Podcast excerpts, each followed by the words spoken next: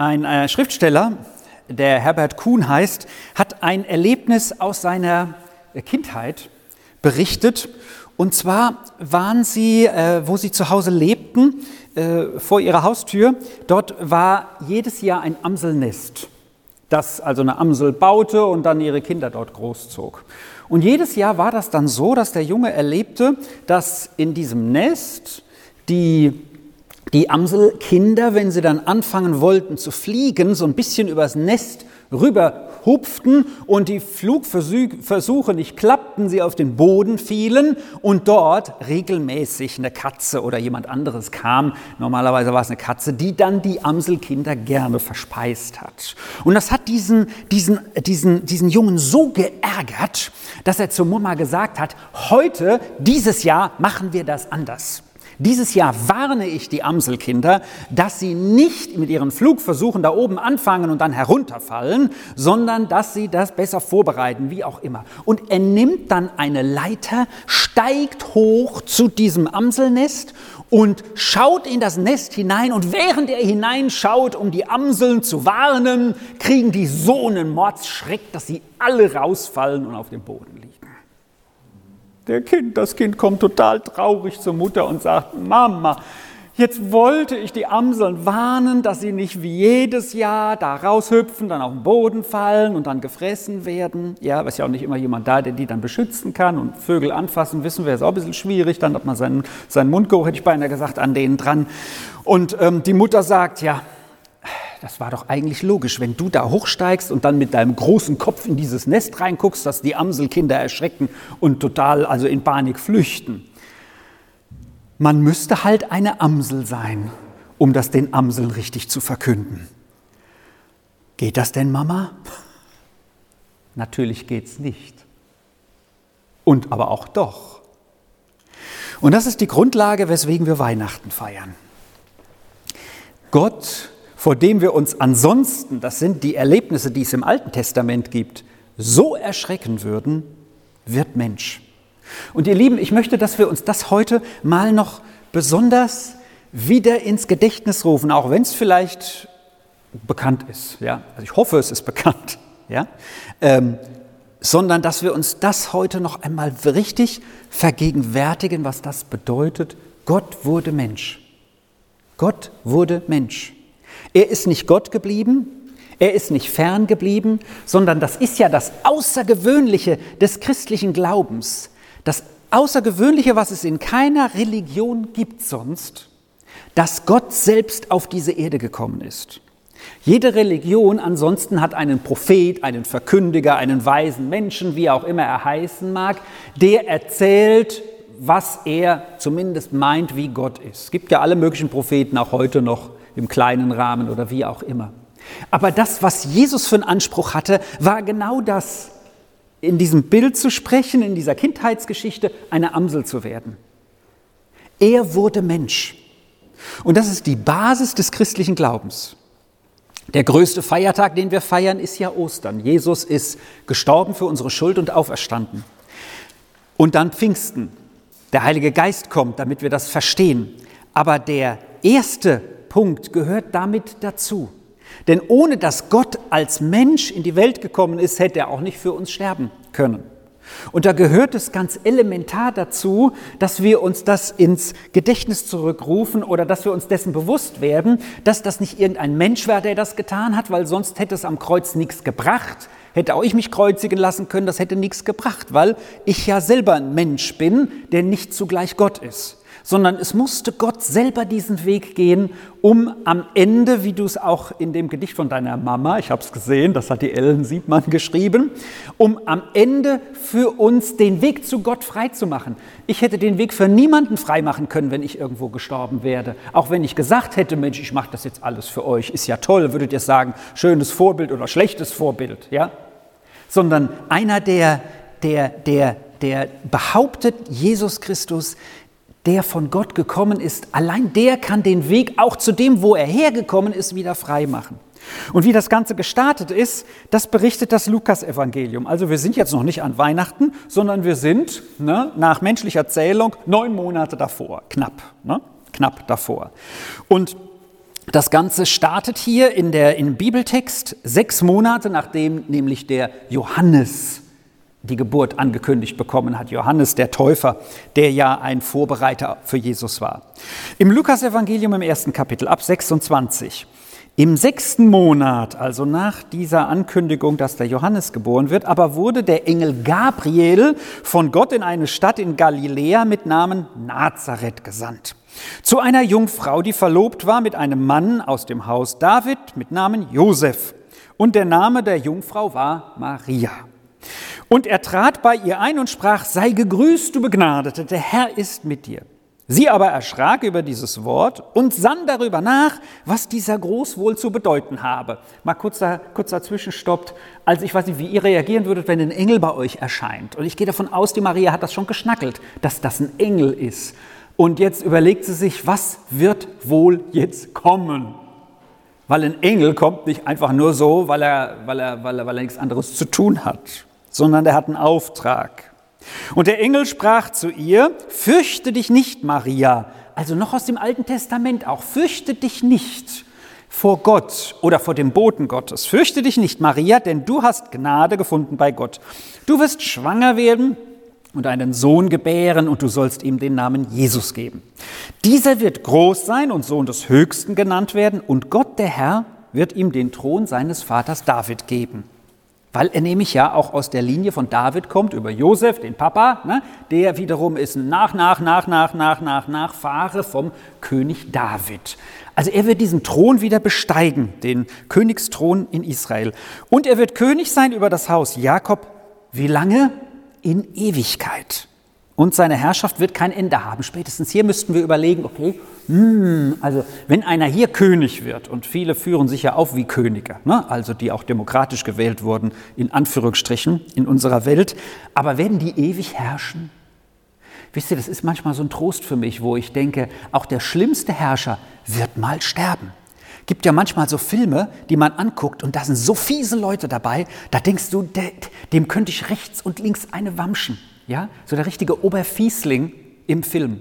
Aber ich sag mir, auch der wird mal sterben. Vielleicht unterdrückt der bis dahin alle, aber auch der wird mal sterben und dann vor Gott treten. Und dann weiß ich, der wird gerecht urteilen, auch über den. Ich hätte gar nicht die Macht, das zu tun, aber Gott ja. Aber der hier, der da geboren wird, wird in Ewigkeit herrschen. Das heißt also immer. Das ist ja schon eine krasse Aussage. Da sagte Maria zu dem Engel, wie soll das geschehen? Berechtigte Frage. Da ich doch von keinem Mann weiß. Also die war verlobt, aber damals war Verlobung nicht ähm, schon verheiratet sein. Die haben also erst ja miteinander geschlafen mit der Hochzeit. Das war klipp und klar. Wusste jeder. Deswegen wusste sie zwar vom Josef, das wird ihr Mann, aber geschlafen haben sie noch nicht miteinander. Also da, wo, wo das Kind herkommen soll. Und der Engel antwortete ihr, Heiliger Geist wird über dich kommen und die Kraft des Höchsten wird dich überschatten. Darum wird auch das Heilige, das gezeugt wird, Sohn Gottes genannt werden dass der Heilige Geist wird über dich kommen, Kraft des Höchsten wird dich überschatten. Da ist so eine Nähe Gottes schon angekündigt für die Maria. Im Alten Testament, als das Volk Israel auszieht aus Ägypten, ja, da heißt, da heißt es in der Bibel, Gott zog in einer Wolkensäule vor dem Volk her. Wolkensäule am Tag, Feuersäule bei Nacht. Wir hatten ja gestern Männertreffen, die Feuersäule gestern, die war ganz schön rauchig. Ne? also ich habe gestern, wie ich nach Hause kam, erstmal mich geduscht, weil ich war ein Räucherfisch, Räuchermensch, Männchen. So, das heißt, hier ist die Gegenwart Gottes nicht vor irgendwo, wo wir sie sehen, da geht es lang jetzt, so wie damals im Alten Testament, sondern die überschattet, die ist über der Maria. So, das heißt, die Gegenwart Gottes ist schon enorm präsent. Und dann Darum wird auch das Heilige, das gezeugt wird, Sohn Gottes genannt werden. Also heilig heißt ja in der Bibel 100% ausgesondert, ohne einen Fehler. Da ist nicht ein Makel. Da ist nicht, ich stehe morgens auf und habe schon einen schlechten Gedanken. Nee, ja? Also wie Jesus das hingekriegt hat, weiß ich nicht. Aber die Bibel sagt, er war ohne Sünde. Und heilig heißt, Gott ist nämlich heilig. Deswegen können wir nur zu Gott kommen, weil Jesus uns den Weg frei gemacht hat. So heilig können wir nie werden. Alles andere ist Versuch, zu Gott zu kommen. Ne? Habe mich ja auch mal, als ich Taxi fuhr, mit einem Moslem unterhalten, einem Pakistani, der mich bekehren wollte. Ja, das war interessant. Ich bin zu ihm ins Taxi gestiegen und wollte ihm von Jesus erzählen. Dann fängt er an, mir von Mohammed zu erzählen. Also ein ganz überzeugter pakistanischer Moslem. Und dann fragte ich ihn, wie ist es denn, glaubst, weißt du, dass du zu Gott kommst? Ja? Und dann sagt er, ich weiß es nicht. Weil, wenn ich nämlich als Moslem sterbe mit meinem festen muslimischen Glauben, dann wird die Waage oben dann ne, mit meinen guten und bösen Taten ausschlagen, ob ich zu Gott komme oder nicht. Und das Dumme ist, die bösen Taten sind häufig mehr als die guten. Ja? Deswegen ist ja auch dieser, dieser wie nennt sich das, ähm, Selbstmord, das Märtyrertum so beliebt, weil dann weißt du, wupsch, Du wirst angenommen nach dem, nach der muslimischen Lehre oder dem Glauben, der diesen Menschen vermittelt wird, die das machen.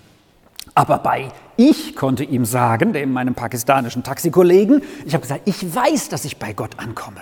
Ich weiß es, weil Jesus das für mich gemacht hat. Ich muss mich nicht mit meinen guten Taten in die Waagschale legen, sondern Jesus hat sich in die Waagschale gelegt und deswegen sinkt die nach unten und er tut meine bösen Taten ähm, äh, äh, damit, die, die, sind nicht, können nicht so schwer sein. Er ist für mich am Kreuz gestorben. So, und äh, dann kam natürlich die nächste Frage, ja, dann können wir ja machen, was wir wollen. Ne? Also wenn Gott schon alles für uns gemacht hat. Das ist ja dann die Herausforderung zu sagen, nein, weil ich Jesus nachfolge, will ich doch so leben, wie er lebt, wenn ich dankbar bin gegenüber dem. So, also das heißt, er der Heilige, Jesus der Heilige, der ist schon so wie Gott und kommt trotzdem in diese Erde. Und das ist auch etwas, was wir nicht voll verstehen werden können. Gott wurde Mensch, 100% heilig, ohne Sünde und trotzdem lebte er hier. Er weinte, er hatte Hunger, er, er, er, er, er hat auch mal im, im Tempel richtig Rabatz gemacht und so hat die, die Leute, die da verkauft haben, rausgetrieben. Der war ganz Mensch und ganz Gott, bis auf die Sünde.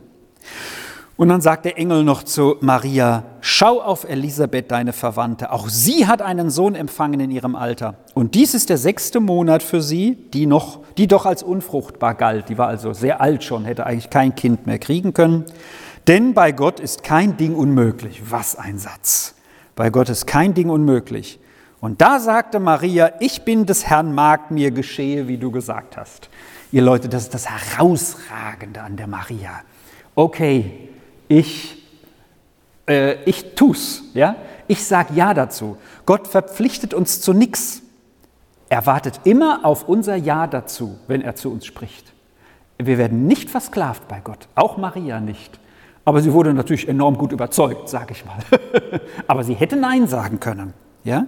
Mir geschehe, wie du gesagt hast. Und der Engel verließ sie. Und der Engel verließ sie. Hier tritt der Engel auf, wie hieß er nochmal? Gabriel. Und es gibt noch einen anderen Engel in der Bibel, noch einen anderen Engel, der mit Namen genannt wird, nicht zwei. Ne? Der dritte Engel, der ist katholisch, ja? der ist in so, eine, in so Nebenschriften der Bibel. Wie heißt der zweite Engel, der in der Bibel noch überhaupt genannt wird? Michael. Michael, genau, der Michael ist es. So, Michael ist auch nicht häufig berichtet in der Bibel. Da kommt in der Offenbarung vor und da kommt im Buch Daniel vor, im Alten Testament. Das ist auch wie so eine Offenbarung mit Rambazamba und Amoz, was abgeht da. Und der Michael, das ist so der Kämpferengel. Der Michael, der kämpft auch gegen den Satan. Im Neuen Testament gibt es einen Vers, wo es heißt, der Engel Michael kämpft gegen den Satan um den Leichnam von Mose. So eine ganz seltsame Geschichte, aber steht da drin. So, das heißt, der Michael ist wohl der Engel, der richtig am Fighten ist. Das ist der Fortnite-Engel. Ja?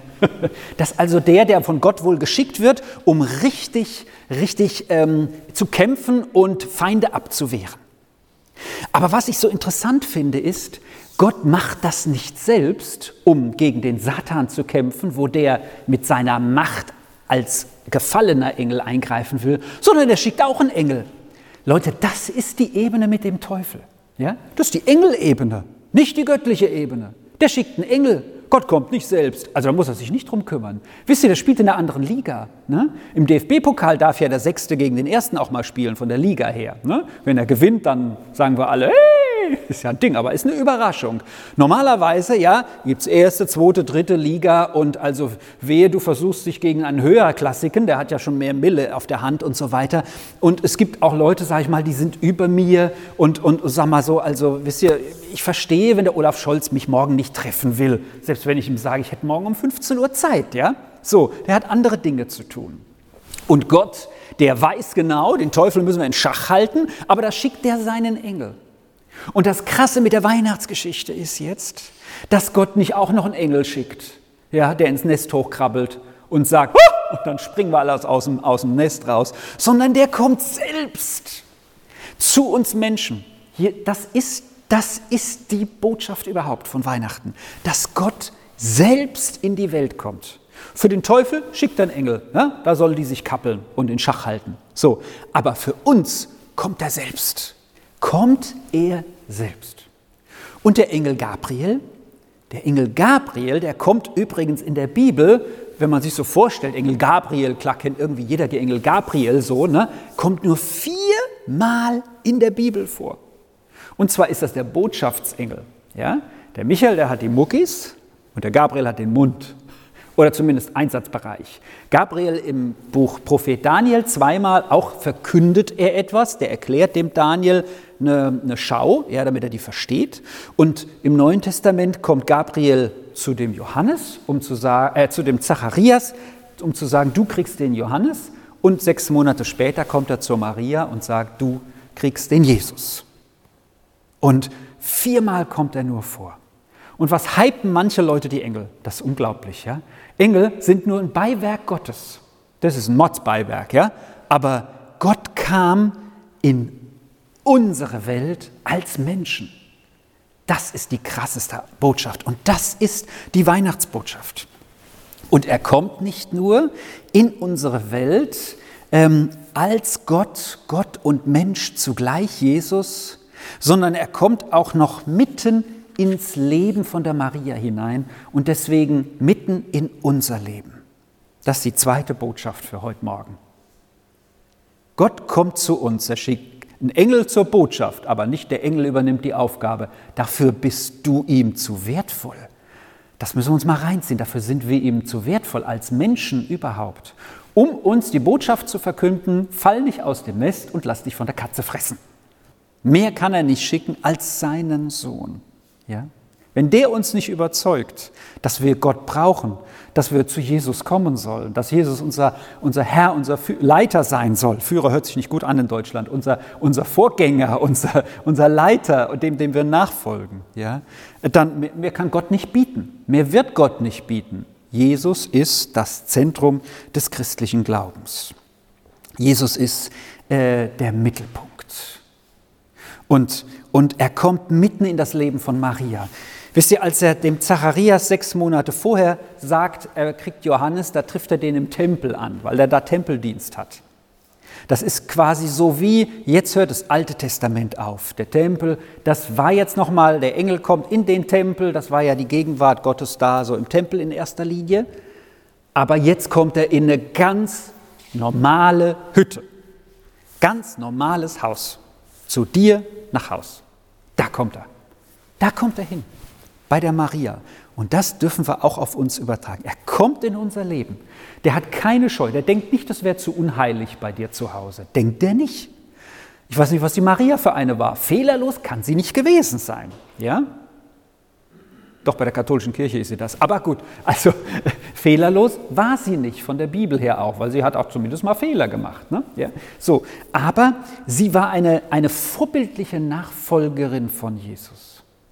Enorm. Ja? Und er kommt mitten in ihr Leben und so kommt er auch mitten in unser Leben hinein.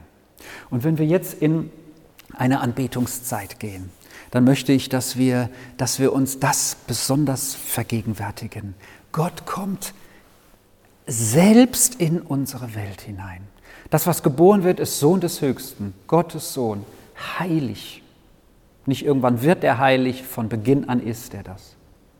Und dass wir uns das vergegenwärtigen, wenn wir jetzt in, in Lobpreis, in die Anbetung gehen und äh, wenn wir jetzt auch Zeit zum Gebet uns nehmen, dass wir uns das wirklich, boah, ja, mir fällt kein anderes Wort ein, für uns übernehmen, vergegenwärtigen und sagen, ja, genau so ist es.